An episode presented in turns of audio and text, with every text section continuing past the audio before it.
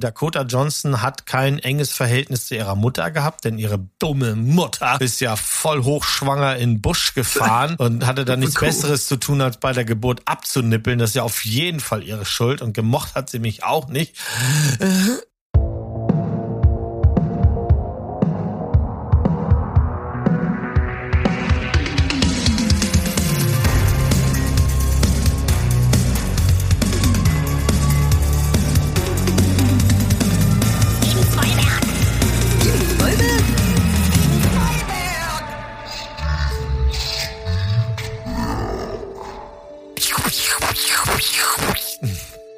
Falsche Geräusch. Ne? Was für ein Geräusch macht das denn, wenn Peter Parker alias Spider-Man die Netze aus den Finger zuscht? Oh, das war gut. Das war zu leise, aber das war gut. Machen wir nochmal. Oh, Hammer. Also Special-Effekte könnt ihr hier kriegen. Hier ist äh, Steven Spielberg, hier ist Mo. Und auf der anderen Seite der Typ, der gerade mit seinem Mouth Noise hier für die CGI-Effekte sorgen. Das ist Sandro. ja, dann habt ihr jetzt schon mehr Web bekommen als in dem Film, den wir gleich besprechen, ja, auf jeden Fall. Genau. Heute ist alles ein bisschen anders. Wir reden jetzt über Madame Web. Wir haben Geld ausgegeben. Nicht nur, dass ich im Kino war, ließ es sich der Sandro nicht nehmen und auch noch seine, keine Ahnung, was kostet das bei euch? 10 Euro? Na, acht war es gestern. Acht, ja. Schnäppchen.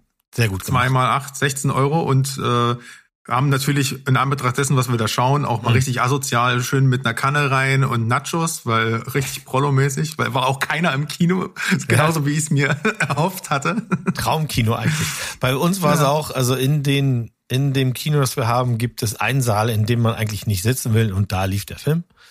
Und wir werden, wir, wir geben uns überhaupt keine Mühe, jetzt hier einen nee. spoilerfreien Teil zu haben, sondern wir gehen mitten rein. Das heißt, wenn ihr den Film ohne uns sehen wollt, dann macht das einfach. Wenn ihr gar nichts davon wissen wollt, dann müsstet ihr jetzt wirklich mal das Internet ausschalten, weil das ist ja nun mal voll mit Hammer.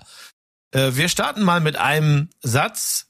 Ich würde diesen Film zu 100 Prozent empfehlen. Oh, oh, oh, spannend. Ähm, okay, muss ich wirken lassen. Also Wow, das ist, äh, das ist echt ein merkwürdiger Anfang. Also ja, kann ich verstehen.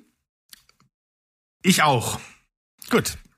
Ich bin aber enttäuscht von dem Film. Das ja, müssen wir aber vielleicht gleich nochmal äh, tiefer ergründen. Ja, wir werden, das lässt sich nicht vermeiden, wir werden auf jeden Fall hin und her springen, weil das macht der Film ja. auch und insofern finde ich, ist das auch nur fair, wenn wir das auch machen. Ja, und ähm, es sei euch auch gesagt, das ist vollkommen egal. Also ich habe auch ja. ähm, mich komplett im Vorfeld spoilern lassen und wollte, weil ich dachte, den Film guckst du nie im Kino. Dann hat Mo gesagt, er war drin und möchte drüber reden. Da habe ich gesagt, dann gucke ich ihn trotzdem noch. Und es, äh, es gab jetzt keinen Twist. Es war eher noch, es hat den Film eigentlich noch gerettet, dass ich wusste, was da Blödes drin passiert. Da konnte ich mich schon drauf einstellen. Ja, das ist tatsächlich so, das ist einer der Filme, wo man gar nicht von Spoilern per se reden kann, weil Ihr wisst, dass es sich um Madame Web handelt. Ihr wisst, dass ihr eine Origin Story bekommen sollt. Und insofern wisst ihr, wie es am Ende ausgeht. Wird sie vom Bus überfahren? Natürlich nicht. Also kein Spoiler hier. Das Einzige, was passieren kann, ist, dass wir euch sagen, wie traurig es geworden ist, das ganze Ding. Oder wie schön und wie spannend. Ich fange mal an, äh, wie gesagt, ich würde das empfehlen, weil man sonst nicht glaubt, dass es das gibt. Ganz simpel. Ähm, es ist ein richtiges Klo von Film, aber auf dem Klo-Niveau, wo man, so wie der Berg gesagt hat, jetzt vor kurzem erst in unserem Chat, dass er sich das ansehen muss, weil man das nicht glauben kann. Ähm, so ging es mir auch. Was ich nicht loswerden konnte, ist, ich hatte die ganze Zeit das Gefühl, dass die Filmindustrie sich an mir rächen will für etwas, das ich getan habe, von dem ich aber nicht weiß, dass ich das getan habe. Also Also entweder. Das war die letzte Folge über The Marvels und äh, ja. Aquamans Braut nochmal. ja, also äh, äh, das hier muss ja eine brillante Marketingstrategie sein. Also anders geht's ja gar nicht. Es kann mir sonst, also es ist ja nicht no, logisch nachzuvollziehen, dass man wieder jemanden auf den Regiestuhl äh, gefesselt hat, der keine Ahnung davon hat, der vorher zwei, drei Folgen für Fernseh, für Fernseh gemacht hat und sonst nichts. Und ich glaube auch, dass Sony bewusst ist, dass die Filme und ich mache jetzt mal so den Sack auf, eben in den stopfen wir auch Venom rein und Venom 2 vor allem und Morbius, die wissen schon, dass das Müll ist, aber sie wissen eben auch, dass seit es sie gibt, wir alle drüber reden. Und um drüber zu reden, musst du den gucken. Und von mir haben sie 20 Euro genommen, von dir haben sie 16 mhm. Euro genommen. Das heißt, an den 58 Millionen, die er jetzt eingenommen hat, sind wir schon mal Teilschuld. Es wird am Ende nicht lang. Er muss 200 machen, um irgendwie nicht als Flop zu gelten. Und die Wahrscheinlichkeit ist sehr hoch, dass er das nicht schafft. Aber es ist ja so, im Grunde ist das ein zwei Stunden Trailer für einen Film, den es noch nicht gibt. Was ich ja. sehr nüchtern fand, weil ich das nicht, das habe ich wirklich nicht erwartet. Das stimmt. Das sollte, das hätten, das hätten wir vielleicht tatsächlich sogar vor der Spoilerwarnung sagen sollen, aber ist egal. Weil ich glaube, du bist so oder so verärgert nach dem Film, egal ob du dich darauf freust oder ja. nicht. Aber sagen wir es mal so, wenn du in den Film gehst und äh, Sydney Sweeney in einem schwarzen, hautengen Kostüm sehen möchtest, dann wirst du nur zwei Minuten beglückt. Nee, das sind keine zwei Minuten. Das sind, das sind Stimmt, vielleicht. Das wiederholt das, sich ja auch. Ja, ja, ja, Es sind also exakt äh, äh sowas um 20, 25 Sekunden. Mensch. Es ist auf jeden Fall nicht länger als, nee. als im Trailer. Nee. Das sind eigentlich die Szenen aus dem Trailer nochmal. Genau. ja, das ja. war. Denn es, ja. Äh, es wird in diesem Film mit möglichen Versionen der Zukunft gespielt, äh, denn Madame Web hat Vision, kann in die Zukunft gucken.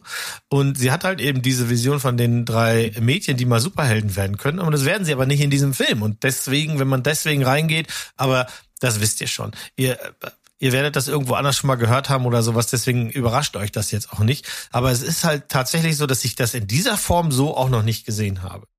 Also das war das wirklich nicht zu erwarten. Wir, wir, wir machen mal ganz kurz den, den so richtig offiziellen Teil. Worum geht's in Madame Wap? Madame Wap ist, ja. ne, Casey heißt sie, glaube ich, mit Namen, ist eine Rettungssanitäterin, die Menschen nicht besonders mag ne, Augen auf bei der Berufswahl, sage ich dann nur zu.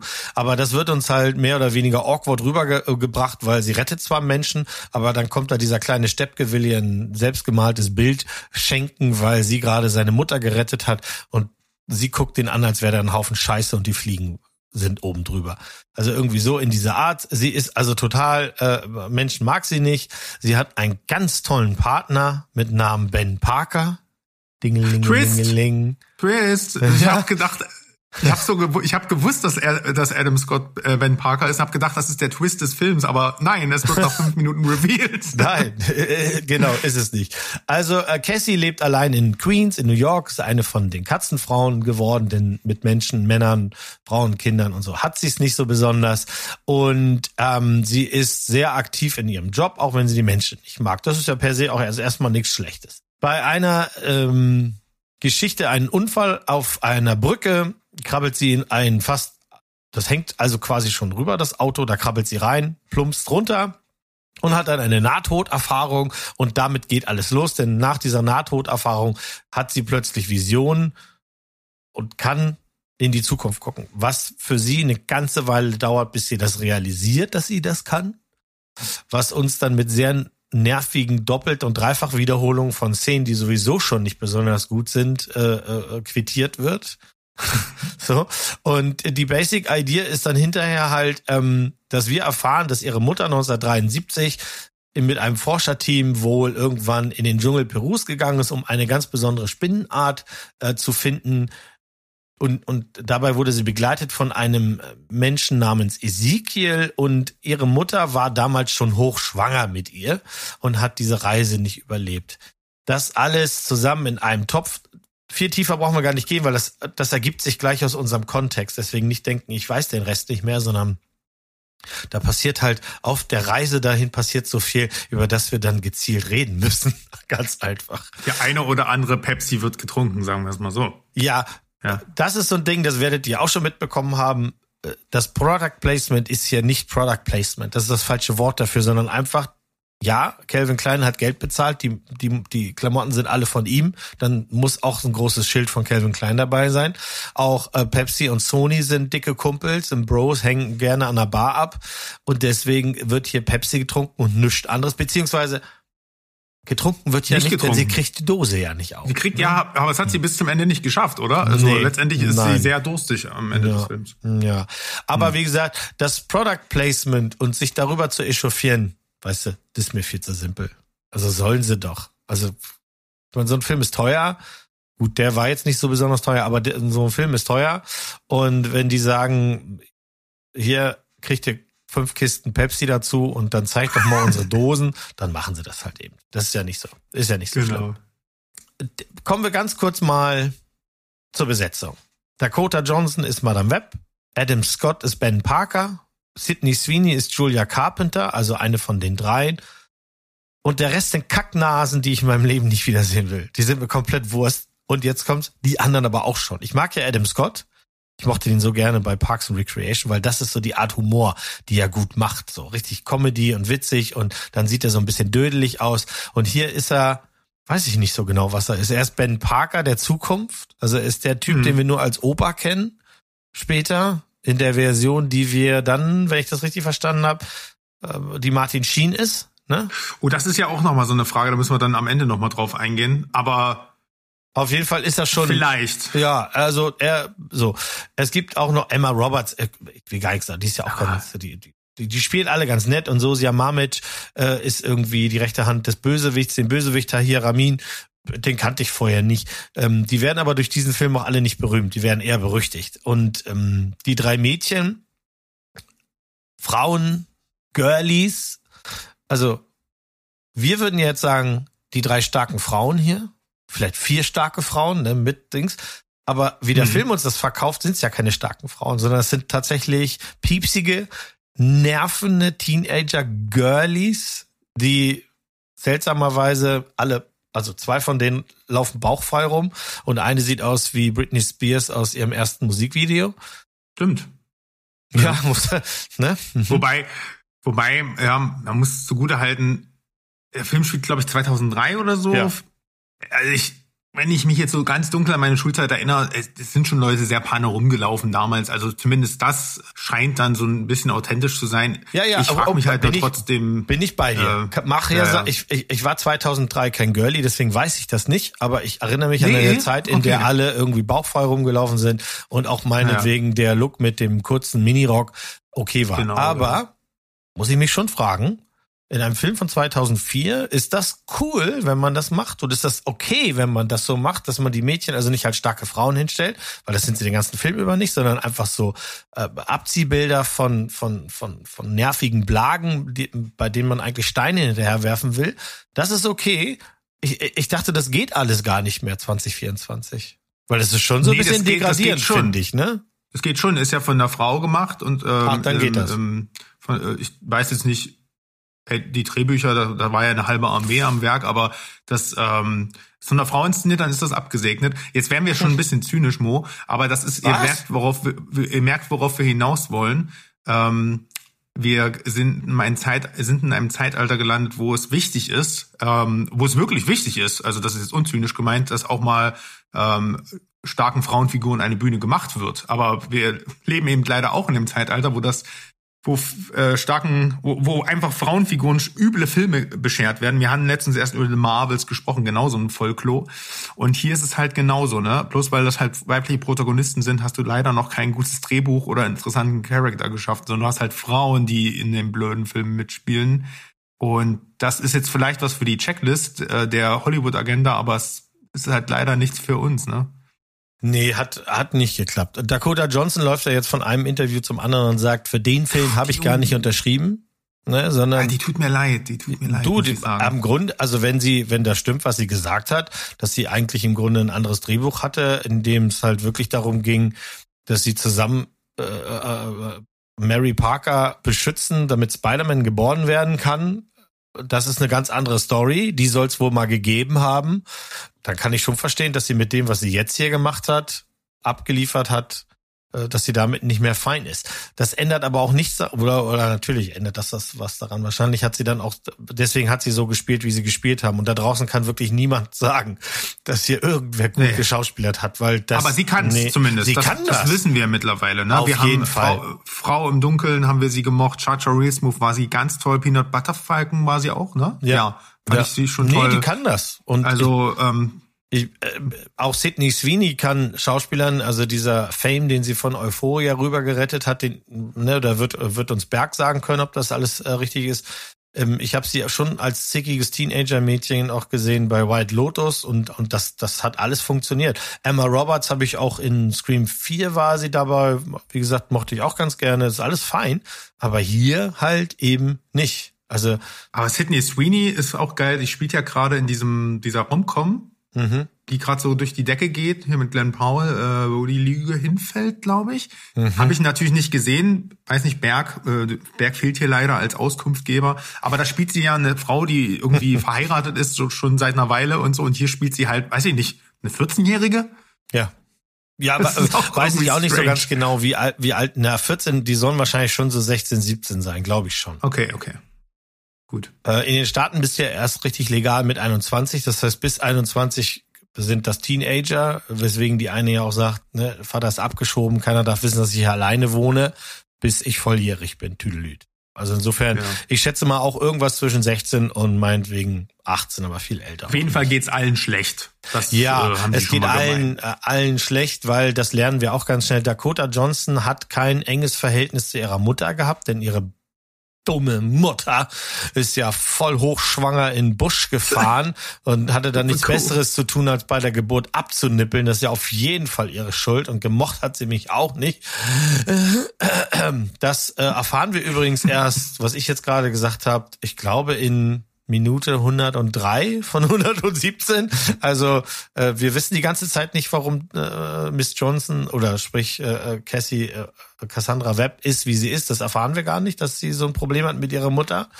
Die anderen erzählen uns das schon. Also da ist dann zum Beispiel die eine, die sagt, äh, äh, sie jammert, weil ihr, sie ist stinkreich, weil ihr Vater das Arschloch sich erdreistet, die Welt mit Plastik zu zerstören in einer meiner Lieblingsszenen in diesem Film, das ist direkt da, wo sie das sagt, wirft sie dann eine Minute später eine Plastiktüte in den Wald. Weil sie ja, ja habe ich auch gedacht. So, ja, ne? ja, ja. Naja, aber das ist ja auch nicht besser. Ich meine, Sidney Sweeney sagt in, in derselben Szene, sie kann Feuer machen, weil sie ist Pfadfinderin und dann lassen sie es am Ende einfach brennen im Wald. Das ist auch eine super Idee. Äh, also im Wald, der ja, eine Minute von einem Diner entfernt. Ach, egal.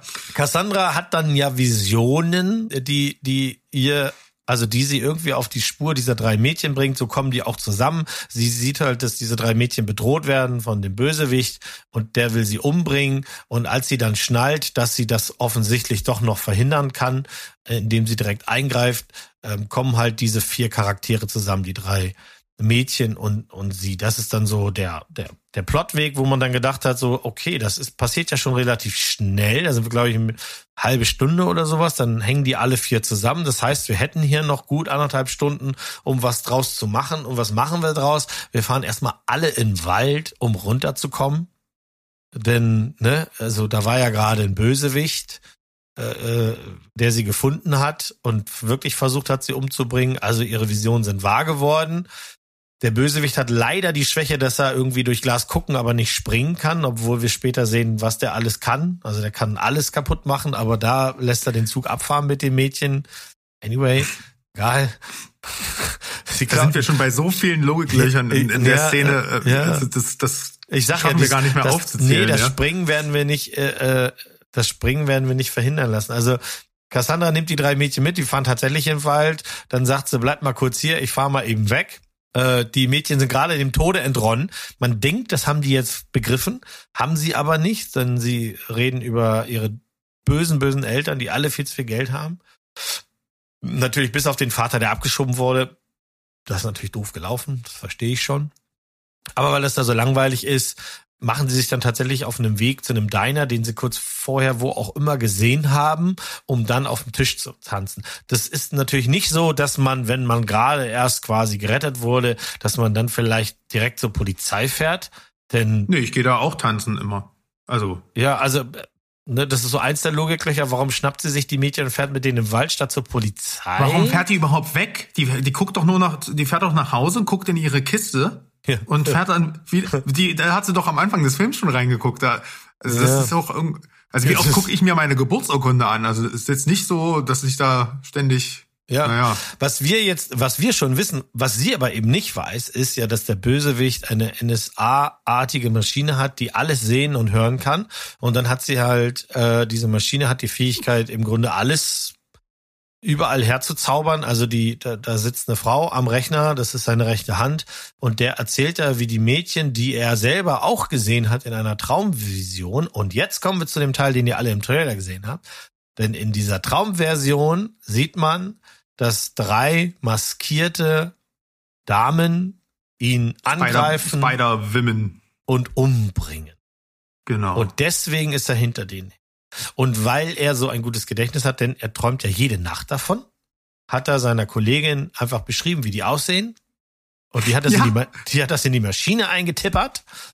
Mit, also 1A Bilder mit den Masken. Ich habe das nicht verstanden. Jetzt, Wo hat er die Fotos her? Der nee, hat die doch die nur hat geträumt. sie generiert. Die, die hat die Maschine generiert anhand seiner Erklärung. Deswegen haben die ja auch im ersten Shot die Masken auf und dann drückt sie einen Knopf und die Masken sind weg und sagt, und so sehen die normalerweise aus. Ach so. Ich, ich meine, das ist ja besser als jeder Phantomzeichner. Also dann, ich Auf meine, jeden. überleg dir das mal. Du träumst von Menschen, beschreibst das jemanden und er kann die reproduzieren. Ja. Man muss halt vielleicht mal dazu sagen, ne, ähm, wenn ich dir jetzt reinkrätsche, aber dieser äh, Ezekiel, ja. dieser Bösewicht. Ja. Was ist denn das für eine Nulpe? Die, der sieht, dass, die in zehn, dass er in zehn Jahren aus dem Fenster geschmissen wird. Ja, Comedian Watchmen, genau die Szene, nur in Scheiße. Und in zehn Jahren. Also es ist eh fragwürdig, wie alt der Typ ist, weil er ist 1973, am Anfang des Films sieht er genauso aus, hat bloß Ja, aber das wird, das wird erklärt. Das wird erklärt. Ja, aber in der Sequenz, wo er da aus dem ja. Fenster fällt, hat er dann richtig graues Haar. Also ja. äh, an dem Grauheitsgrad des, äh, des Haares erkennt man es. Ist ja egal. Ähm, aber man, ich, worauf ich hinaus will, der Typ wird in zehn Jahren abnippeln durch die durch die Mädels, wenn ich es richtig verstanden habe. Und der muss sofort aufstehen und jeden zusammenschlagen, der ihm äh, quasi nicht hilft, diese Leute umzubringen, wo ich mir denke, so chill doch mal, geh doch mal überlegt vor, in zehn Jahren stirbst du, das ist doch geil. Also die meisten Leute würden darauf hinarbeiten und ähm, und versuchen, das dann vielleicht irgendwann mal aus dem Weg zu gehen. Aber der muss, der macht, der handelt so, als würde das morgen passieren. Und das ja. habe ich nicht verstanden. Nee, das können wir auch nicht verstehen, weil es uns eben nicht erklärt wird. Was wir eben nicht wissen, ist, dass dieser Ezekiel sich ein, ein Riesenimperium aufgebaut hat, ähm, basierend auf irgendwas, was wir auch nicht erfahren. Also die Leute, die die Comics gelesen haben, die werden das noch ein bisschen besser wissen, weil der ist tatsächlich aus dem, auch aus diesem Comic-Universum. Äh, da hat er sich ein, ein großes Imperium aufgebaut. Er hat im Grunde erzählt seine Origin, dass er auch irgendwann mal von der Spinne gebissen wird und im Grunde dasselbe kann, was Peter Parker kann, nur dass er nicht diese technischen Gadgets hat, weil er ausschließlich mhm. über seine Kraft dann arbeitet. Das ist auch der Grund, warum der keine Schuhe trägt war so ein Ding, der trägt keine Schuhe, weil er im Comic seine äh, Fähigkeiten, dieses Klettern, kann der halt nur barfuß machen. Ach, die hat ja, äh, der hat ja diese Spinnenhärchen, ne? Genau. Ähm, was Spider-Man ja eigentlich auch hat. Also ja. man, äh, falls wir, falls ihr das jetzt nicht geblickt habt, das ist einfach eine Art schwarzer Spider-Man, also ein böser Spider-Man. Der kann das, was Spider-Man kann und kann aber auch das, was Madame Web kann, nämlich in die Zukunft schauen. Und so ein Mix aus beiden, aber mhm. kann halt beides nicht gut. Nee. Und diese Organisation und dieses Geld, das mag man im Comic vielleicht sehen, aber im Film sehen wir es nicht. Er nee, hat nee. eine, eine Oracle sozusagen, also so ne, wie wie in Batman mhm. äh, Angestellte, die die die die auch dauernd bedroht, obwohl es eigentlich die einzige ja. ist, die irgendwas richtig macht in dem Film. Ja. Und äh, das war's. Alles andere ist halt Behauptung. Ne? Dann geht er halt einmal in die Oper und wir müssen denken, es ist ein reicher Mann. Ja, genau, so ist das auch. Also wir ja. kriegen halt seine Origin gar nicht erzählt. Wir sehen halt nur, dass der schon 1973 mit der Mutti im Dschungel war und wir sehen auch, dass er äh, Mutti erschossen hat der Bösewicht.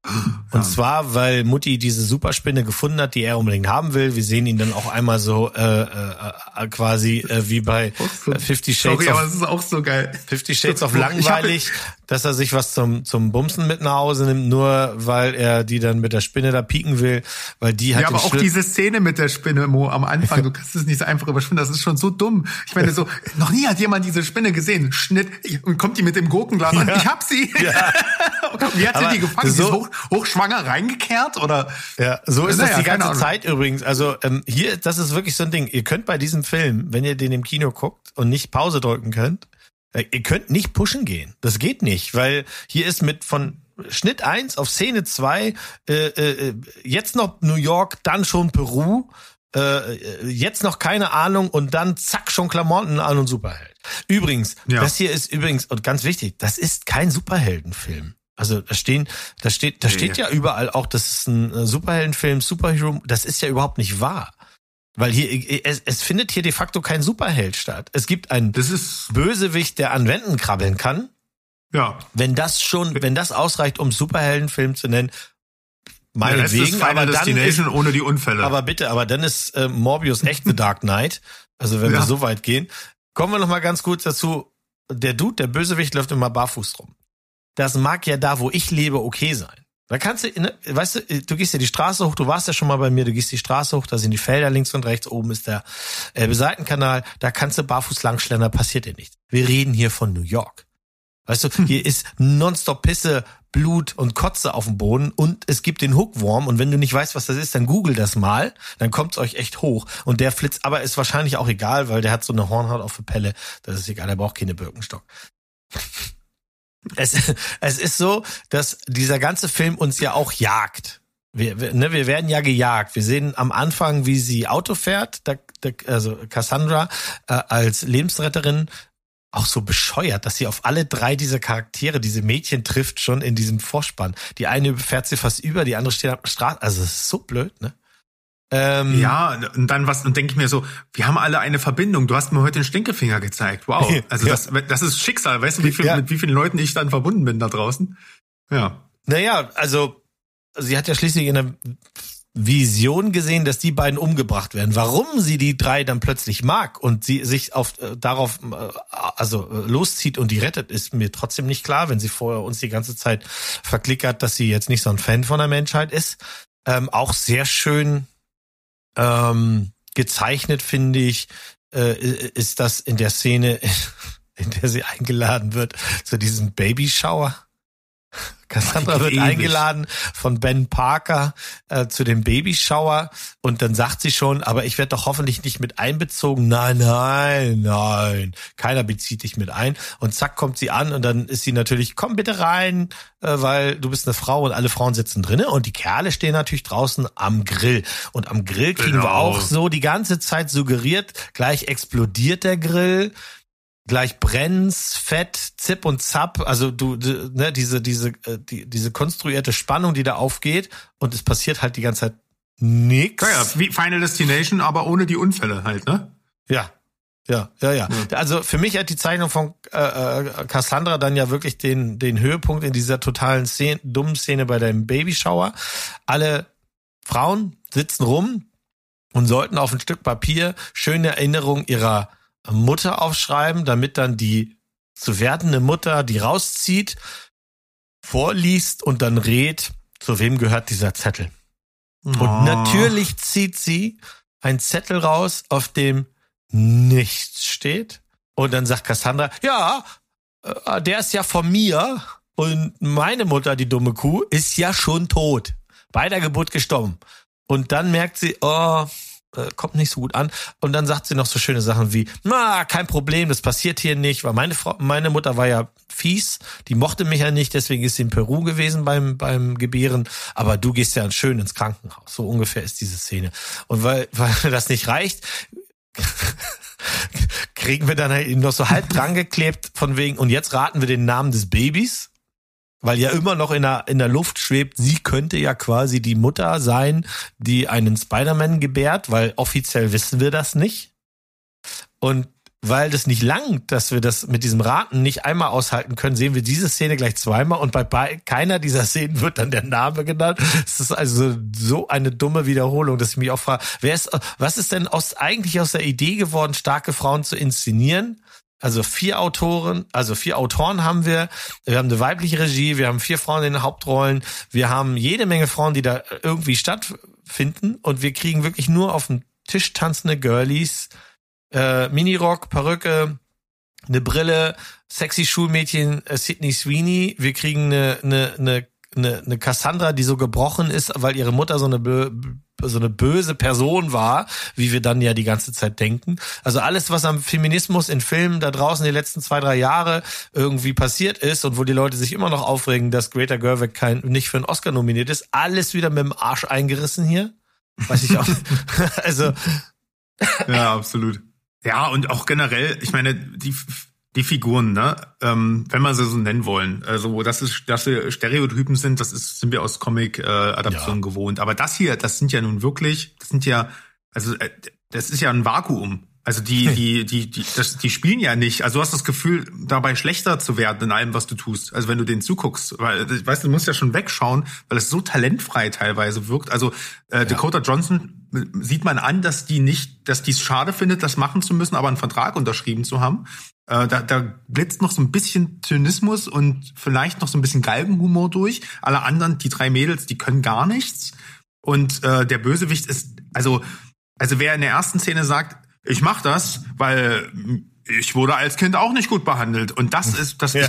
das bleibt als Grundmotivation des Films stehen. Ich habe also ja. er hat Angst, dass er krepiert und jemand war mal böse zu ihm, das heißt, ich muss Leute umbringen. Äh, ich meine, das sind die Drehbuchautoren, muss man halt dazu sagen, Matt Zesama und Burke Sharpless, die hier engagiert wurden, die haben nicht nur Morbius verbrochen, das kann man verstehen, vielleicht haben die einen Vier-Filme-Vertrag oder sowas, aber ich denke mir so, Sony, Menschenskinder, die haben Power Rangers, Gods of Egypt, The Last Witch Hunter und Dracula, Dracula Untold, der uns beiden ja besonders wehtut, auch verbrochen. Mhm. Geht's noch? Wie wär's denn, wenn man vielleicht mal drüber nachdenkt, dort mal anzusetzen und jemanden ins Boot zu holen, der diesen Originalstoff vielleicht auch mal zu einem guten Film verarbeiten könnte. Ja. Ähm, aber das ist vielleicht nur eines der Symptome, an dem der Film krankt. Ne? Der, der, der Film krankt ja auch, also tatsächlich auch nicht nur von der Story. Die Story ist ein Hin und Her, es passieren Sachen, die sind tatsächlich schon lachhaft. Sowas wie eine Silvesterrakete ist in, hat die Möglichkeit, ein Riesenloch in eine, eine Mauer zu sprengen, nur weil sie halt so ne, weil sie da rein durchgrabbeln müssen. Das passte halt gerade, deswegen müssten muss das eben so gehen. Aber das, das Ding hat Polenböller, ja. ja, und das Ding hat ja technisch auch ganz viele Probleme. Der Tonschnitt ist total übel. Der der der äh, Bösewicht gespielt übrigens von Hans ganz egal, hat sich offensichtlich nachsynchronisiert. Und der ist nicht lippensynchron. Und das, was er euch sagt, also du, du hast ihn ja auf Deutsch geguckt, ich habe den im Original geguckt, das, was er uns sagt, und da, daran merkst du, dass das alles irgendwie äh, äh, schon da, schon bei der Produktion schiefgegangen ist. Alles, was er uns sagt, bei diesem nicht lippensynchron nachsynchronisieren, sind Erklärungen, warum Dinge sind, wie sie sind. Das heißt, aber jetzt mal ganz im Ernst, ist der ganze Film nicht ein, also jede Figur macht doch nur Expositionen in dem Film. Ja, aber es so, muss sich die jemand liest ja sogar aus dem Tagebuch vor, erst für sich, dann geht sie noch mal zu den Mädels und liest auch noch mal auf dem Tagebuch. Leute, Show Don't Tell schon mal gehört? Ja, man muss sich also vorstellen, dass jemand bei Sony im Studio gesagt hat, scheiße, unser Film ist viel zu kompliziert, den müssen wir runterdummen. und dann haben sie das gemacht. Also, wenn ihr das auf Deutsch schaut, dann kriegt ihr das gar nicht so richtig mit, außer, also die Exposition ist immer da, nur ja, ja. Ähm, dann werdet ihr das nicht.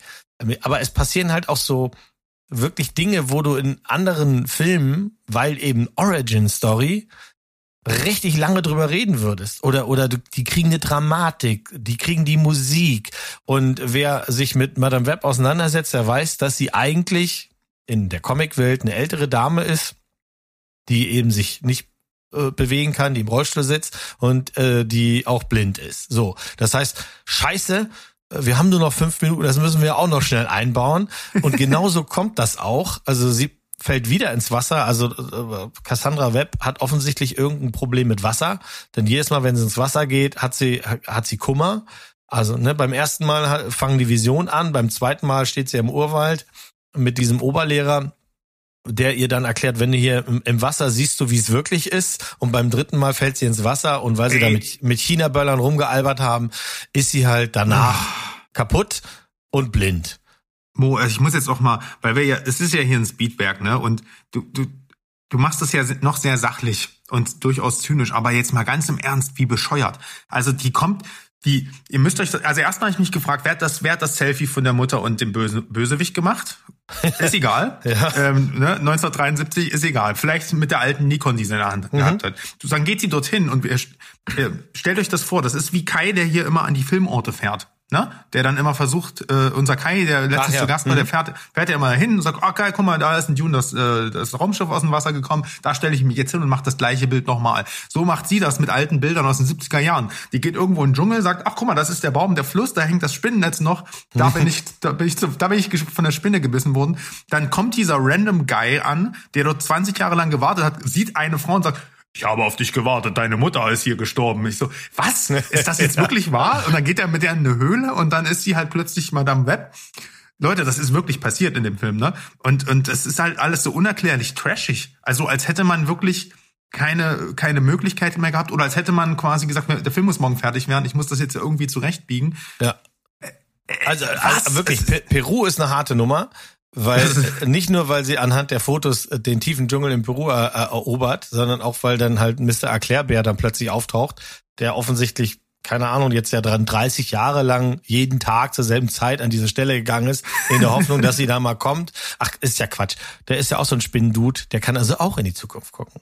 Ist ja ganz klar dann. Muss ja, ja anders ja. geht's ja gar nicht. Der kann ja nicht zufällig, ist oh, ist Mittwoch, ich muss dahin, das geht ja nicht. Also Das ist so ein äh, Volk, ne? Ja, der ist schon klar, aber so wirkt es halt, weil der plötzlich halt einfach dasteht wir, wir, und wir verstehen natürlich seine Motivation, denn er muss ihr jetzt erklären, wie es wirklich war, denn dann erst erfahren wir und wie gesagt, das ist wirklich Minute 97 oder so, erfahren wir, dass sie denkt, dass ihre Mutter sie gehasst hat, denn sonst wäre sie ja mit Babybauch nie nach Peru gefahren, stellt sich aber raus, Mutti hat das ungeborene Baby vor einer selten tödlichen Krankheit retten wollen. Ach, Mutti, du bist doch eine Jute, komm her, umarmt. Das machen sie dann auch, alles im Traum, ist klar. Aber dann sehen wir eben das erste Mal, wozu Madame Webb äh, fähig wäre, nämlich äh, offensichtlich ein Geistesweb äh, äh, zu erstellen, in dem sie sich dann auch frei bewegen kann und tote Muttis umarmen. Genau. Oder nervige Teenager von irgendwelchen Stangen hochretten. Aber jetzt mal ganz im Ernst. Also ich kenne Madame Web aus der äh, äh, Amazon, aus der Spider-Man-Serie tatsächlich. Da kommt die, also ohne dass ich es jetzt nachgeguckt habe, zwei, dreimal vor. Mhm. Da ist Spider-Man immer wie in so einer Art Dimensionsportal und dann schickt die den woanders hin. Also sie ein bisschen so wie, wie Loki jetzt ist im MCU eigentlich. Mhm. So war sie für mich, so habe ich sie im, im Spider-Man-Universum wahrgenommen.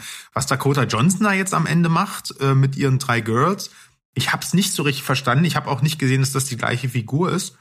Ähm, wir haben am Ende jetzt einfach nur einen Charles Xavier mhm. also Figur, äh, also ein Mentor, der in die Zukunft gucken kann ähm, und Leute und, und, und auch sich verschieden dematerialisieren kann und ansonsten aber halt anstatt ein paar coolen X-Men hat er jetzt äh, drei Spider-Girls. Ja, und noch, noch, noch mal ganz wichtig, die haben wir halt eben nicht Ne? Also, weil ja. die bleiben, die bleiben eine Fantasie. Die drei Mädchen sind schon real. Die sind auch beim großen Showdown in der äh, Feuerwerksfabrik alle dabei, wo dann der Bösewicht gleich zweimal vom Buchstaben aus einem, aus einem Pepsi-Logo erschlagen wird, weil einmal nicht reicht. Ähm, ja. Da sind die auch alle bei, da sind sie aber natürlich noch nicht irgendwie fähig, was zu leisten. Das Einzige, nee, was sie fähig sind zu tun, ist, weil die hatten auf der, ihrer Flucht, von der wir immer noch nicht genau wissen, warum sie überhaupt stattgefunden hat, hat, da, hat Madame Webb den drei beigebracht, wie man eine Herzmassage gibt. So. ist natürlich ganz logisch, dass das dann später im Film nochmal vorkommt, so blöd kann man gar nicht sein. Es, es kommt dann natürlich aber auch noch blöder, dass wir hier dann auch noch äh, Herr der Ringe zitieren, in dem dieses junge Mädchen, was ständig Skateboard fährt, mit einer ollen Holzplanke auf diesem Showdown auch nochmal darunter rauscht. Weiß nicht genau, warum man das zitieren muss.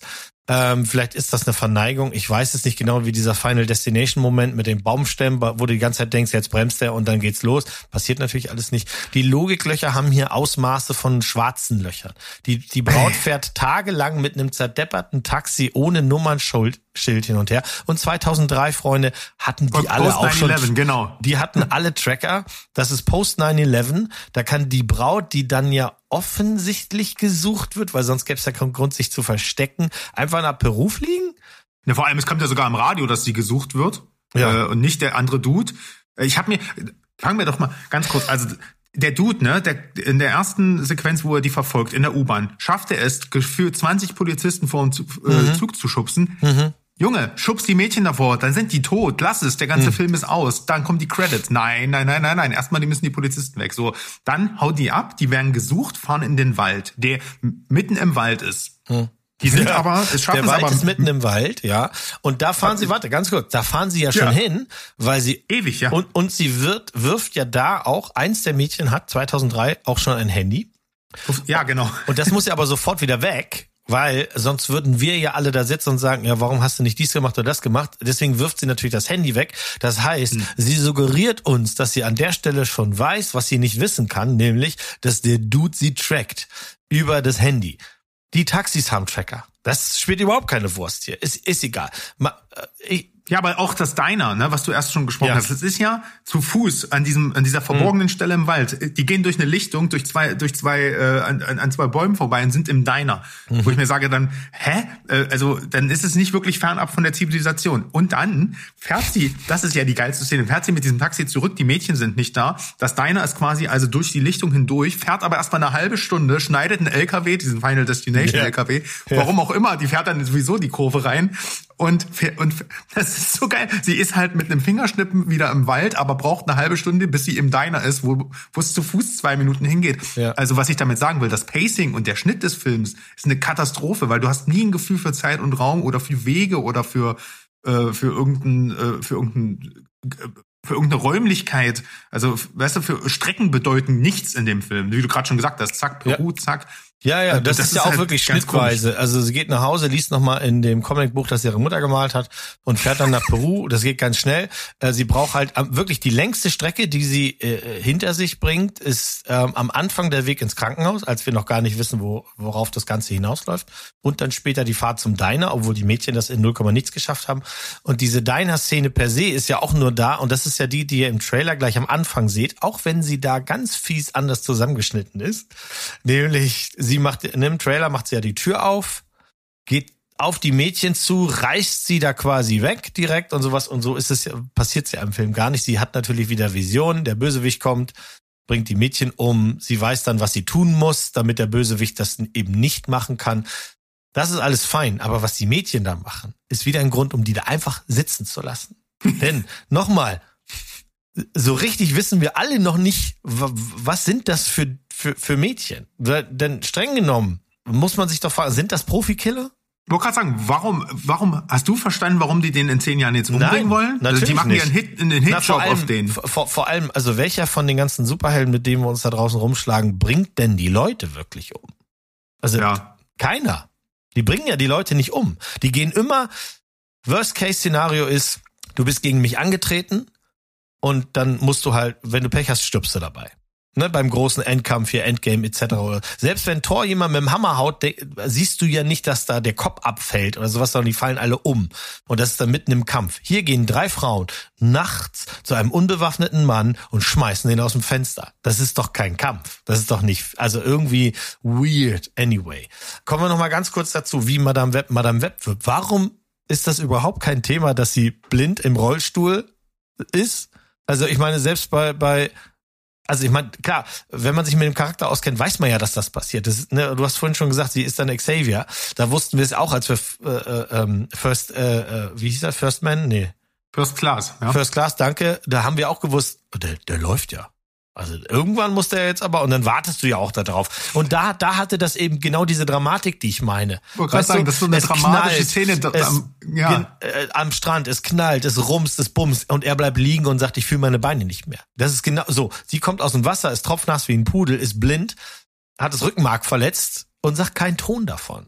Sie sagt, doch, sie sagt, pass auf, jetzt sehe ich besser als je zuvor. What? Ja, das reicht uns als. Ja, vor allem, sie wird von einem brennenden Schrottteil getroffen und mhm. das Gesicht ist unversehrt, aber sie ist blind. Wie mhm. bescheuert ist das anatomisch? Aber okay. Ähm, ich, ist das ist halt das Ding. Ähm, ich guck den noch mal, weil das ist so, die, das ist die Art Film. Äh, Masochist. Nee, ich glaube, äh, es, der Grund, warum Leute immer noch losgehen und gucken, den ist genau, um zu testen, kann das denn alles so sein? Ich, ja. ich kann mir gut vorstellen, dass das wirklich so ein, so ein Running Gag wird. Ich kann mir super vorstellen, dass das auch so ein, so ein, so ein Meme-Ding wird, dass man da einzelne Szenen rausschneidet und wir die noch über Jahre immer wieder mal zu sehen bekommen. Äh, momentan ist es auf jeden Fall eine Anwärterin für die Krone der langweiligsten Comic-Verfilmung. Viele sagen ja auch die schlechteste, glaube ich aber nicht. Ich habe Green Lantern gesehen. Das ist bisher noch nicht ja. geschlagen. Aber langweilig ist das halt leider komplett. Es ist schief, es ist langweilig, die Dialoge sind eine Katastrophe. Das Pacing ist eine Katastrophe.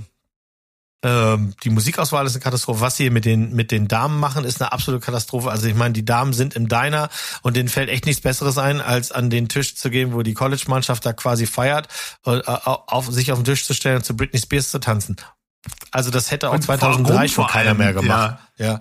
ja. Äh, wie, wie dem auch sei, es kommen ja noch einiges, auf das wir uns freuen können, aus diesem hervorragenden äh, Universum. SSU. Ja, die, also die C und, und D und weitere Buchstabenbösewichte aus dem Spidey-Universum kommen ja. Venom 3, Craven the, the Hunter, also so ein langweiliger Trailer, aber gut, meinetwegen, kann ja auch noch sein. Einer dann, meiner Lieblings-Spider-Man-Comics und die werden so gegen Baum fahren. Auf jeden alles Fall. müssen heute Anti-Helden sein. Und ja. Die, ja. Äh, ich erinnere mich daran, dass Peter Parker damals in Venedig in dem Film jemand angerempelt hat. Ich glaube, über den ist auch schon ein Film, wenn er macht. Äh, können wir uns also noch auf einiges freuen. Sollten wir machen. Ja, also ich muss am Ende sagen, deswegen sagte ich eingangs, ich bin enttäuscht, weil ich fand ihn tatsächlich gar nicht so schlimm in dem Sinne, dass er memeable ist. Weißt du, Morbius zum mhm. Beispiel, da ey, äh, hier ähm, na, Mr. Smith war so drüber. Also ja. du hast dich ja einfach totlachen können, ja. Mhm. Und hier, der Film hat nichts davon. Der ist halt einfach nur schlecht gemacht, langweilig. Wobei ich halt, und das, das, das, das hat mich so an mir selber aufgeregt, an sich, diese Prämisse so mit irgendwas zwischen Terminator 2 und Final Destination, das ist ja was Neues wenn man das konsequent gemacht hätte. Du siehst in die Zukunft, wie die immer wieder bestialisch zu Tode kommen, mhm. aber daraus wird ja gar nichts gemacht. Also du siehst ja, die, die hat das und dann müssen wir nochmal Britney Spears hören und das ist dann halt so der Clou. Weißt du, also das, das heißt, dieses frische Konzept, was der Film eigentlich haben könnte, wird leider komplett zunichte gemacht durch unmotivierte Charaktere. Wie gesagt, es gibt ja auch gar keine Fallhöhe, weil die kennen sich ja nicht. Der weiß, die wird irgendwann werden die sich umbringen. Es gibt nicht diese Dualität zwischen Batman und Joker hier. Hier gibt's halt nur Dudes und Gören und der, die rennen voneinander weg und keiner weiß, wer der andere ist. Und da sollen wir dann mitfiebern, weil wir keinen von den Charakteren kennen. Keine Ahnung. Also ich finde den Film tatsächlich einfach schlecht. Er ist handwerklich nicht so schlecht, finde ich, wie Wonder Woman 1984 oder Green Lantern oder Catwoman, wie es manchmal gemacht wird. Er ist halt einfach nur der egalste Superheldenfilm, finde ich. Und das finde ich fast noch viel schlimmer, als so zu sein wie Morbius. Und am Ende muss ich noch eine Frage stellen. Wo wollte der Truck hin, Mo? der Truck, der den Krankenwagen geschnitten hat, da vorne ist ein Flussufer gewesen und der fährt ihn mit 60 ja, Sachen weg. Ich habe keine Ahnung. Das, das ist auch, dumm. das ist, wie gesagt, das ist eins der, der großen Logiklöcher. Das wird wahrscheinlich insofern erklärt, als dass man sagen muss, na ja, jeder äh, Superheld muss erstmal auch leiden, da muss erstmal einer abnippeln, den man mag und den Typen, den den mochte ich sehr. Ich habe ihn, ich meine, äh, zwei Szenen vorher habe ich ihn äh, Würstchen grillen sehen, der ist mir richtig ans Herz gewachsen. Der hatte die der beste der hatte ah. die beste den besten äh, quasi äh, den tief, tiefsten Aufbau einer einer Person in diesem Film. Nee, äh, Spaß beiseite. Mike Epps, der den spielt, den Würstchendreher, maximal Aufenthalt am Set zwei Stunden, würde ich sagen. Also wirklich, der, das, es ist einer der Filme, die, die guckst du, weil du weißt, dass der scheiße ist und du möchtest einfach mitreden können und du möchtest wirklich mal sehen, kann das denn so schlimm sein? Und ja, das ist es. Was ich dem Film wirklich übel nehme, ist tatsächlich, dass der Leuten vorgaukelt, etwas zu sein, was er gar nicht ist. Also schlecht sind ja viele. Aber der hier tut ja so, als erzählt er dir die Origin Story nicht nur von Madame Web, sondern von den anderen drei Spider-Women, die dann quasi auch noch als Gruppe irgendwie in Action treten. Und das ist eben nicht der Fall. Gar nicht. Null, nada, nothing. Wir sehen auch kein, keine Montage zu, zu 80er Jahre Musik, wo die Mädchen irgendwas lernen oder sowas. Äh, gar nichts. Es gibt einen Schnitt, der wieder in die Zukunft geht und dann stehen sie da auch, auch auf irgendeinem Gebäude oder sowas. Und da kannst du schon anhand der Art, wie das geschnitten ist, sehen, das ist denen hinterher eingefallen. Äh, das haben die nicht zusammengedreht. Das ist einfach aneinander gestückelt worden, damit alle wenigstens noch mal so vier Sekunden in der Klamotte zu sehen sind. Ja, ja. Sie sind und bleiben John Connor, äh, bloß ohne Charakterentwicklung. Ähm, und äh, das ja. ist halt eine coole, eine coole, wie gesagt, das ist eine coole Idee, ähm, weil sie es mal absetzt, aber daraus wird nichts gemacht. Und ja, und am Ende des Tages ist der Film vor allem eins, überflüssig. Überflüssiger Content, der wahrscheinlich dazu da ist, dass äh, Sony die Spider-Man-Rechte behält, ja. noch ein bisschen länger. Das glaube ich auch. Aber, ja. aber mit Spider-Man an sich hat der auch gar nichts zu tun. Der hat gar keinen Spidey-Flair. Du siehst am Anfang eine ähnliche Spinne, das war's. Aber ansonsten, ne, die Fäden, die ich am Anfang hier versponnen habe, die kommen nicht im Film vor. Und mhm. diese Andeutung, wer Peter Parker ist und wer Ben Parker ist, ich glaube nicht, dass das irgendwann nochmal mit Andrew Garfield zusammengeführt wird, weil der Zug ist eigentlich abgefahren, ne? wenn das jetzt in der in zehn nee, Jahren das wäre ja auch der also andere, 2000, Tom Holland, ne? Das wäre ja dann der. Die wollen das wahrscheinlich jetzt noch mit Tom Holland zusammenführen, aber ganz im Ernst, ich glaube nicht, dass wir die alle irgendwann noch mal wiedersehen. Nein, aber es ja, also es ist halt einfach ärgerlich, dass da so viel Geld reingeht. Was hätte man damit alles schöne Sachen? Anyway, für ein Speedback sind wir sehr lang. Wir waren all over the place, wir haben links und rechts geredet, wir waren so konfus wie der Film. Das heißt, wenn ihr das hier gehört habt bis jetzt, dann seid ihr gewappnet, dann könnt ihr auch den Film gucken. Dann, wir haben ja auch ein, ein Mitglied bei uns auf dem Discord-Server. Da wurde ich der glaub, Film ein bisschen verteidigt, glaube ich. Ja, wir sind ja jetzt auch äh, dem Ruf vor Daniel war das, glaube ich, ne? X Rocket ja. 616. Ja. Daniel hat den dann ein bisschen, hat zumindest gesagt, die Häme hat er nicht verdient. Ich glaube schon, dass er die verdient hat. Aber ich kann auch verstehen, dass man mit dem Film trotzdem eine gute Zeit haben kann, weil es so absurd. Aber wenn ja. man das vorher nicht weiß, glaube ich, läuft man da auch Gefahr, dass man einfach super duper enttäuscht ist, ja. Ich glaube auch, der Film ist vor allem ärgerlich. Ja, aber, aber ansonsten, Mo, du hast schon recht, das ist so, vielleicht wird das, sagen wir in zehn Jahren mal, das ist der The Room dieser Zeit. Von daher nutzt die Chance dann vielleicht doch, ähm, ihn euch anzugeben, anzuschauen. Wir hatten auf jeden Fall einen lustigen Kinoabend, muss ich trotzdem trotzdem sagen. Und ich hatte auch jetzt eine schöne Zeit mit dir. Also ja. dafür, dafür hat der Film schon mehr geleistet als so manch andere Gurke. Genau. Wir hören uns wieder bei Venom 3. Oder yes, Craven, je nachdem, was früher kommt. Macht's gut. Gut, Mo, dann tschüss, ciao und goodbye. Bleibt spoilerfrei.